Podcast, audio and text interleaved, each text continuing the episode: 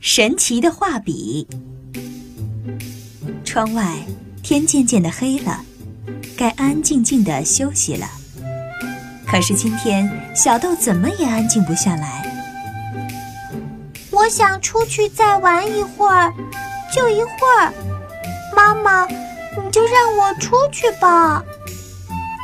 小豆不停的央求着。最后，袋鼠妈妈想出了一个办法，他递给小豆一支画笔，神秘地对他说：“给，这是一支有魔力的画笔。”你用它把窗外的景色画下来吧。等你画完了，就会有奇迹发生哦。魔力画笔。小豆半信半疑地接过画笔，翻过来翻过去的看。袋鼠妈妈接着说：“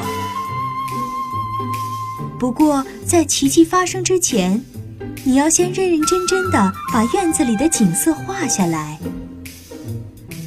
小豆听了，安静地在窗前坐下来，拿着画笔开始画画。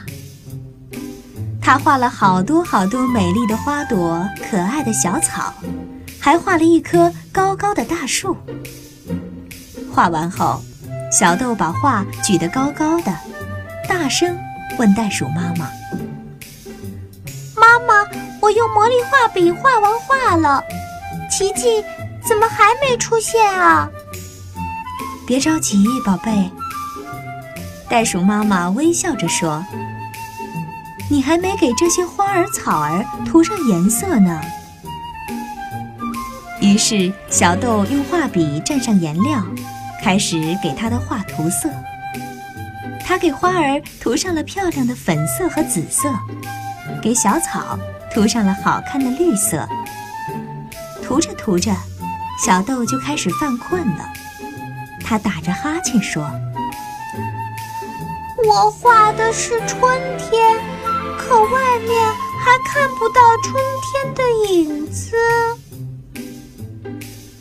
那是因为魔力画笔还没开始工作呢，在你睡觉的时候，它就该发挥魔力了。”袋鼠妈妈轻声说着，把睡眼朦胧的小豆。抱到了床上。第二天早上，小豆一睁眼，发现他的画还是昨晚的模样，没有任何变化。小豆失望极了，他撅着嘴对袋鼠妈妈说：“那支魔力画笔一点儿也不神奇吗？”“真的吗？你看看外面。”袋鼠妈妈指了指门外。小豆推开门，来到院子里，眼前的景色让他惊呆了。院子里到处盛开着美丽的鲜花，有粉色的，有紫色的，还有黄色的。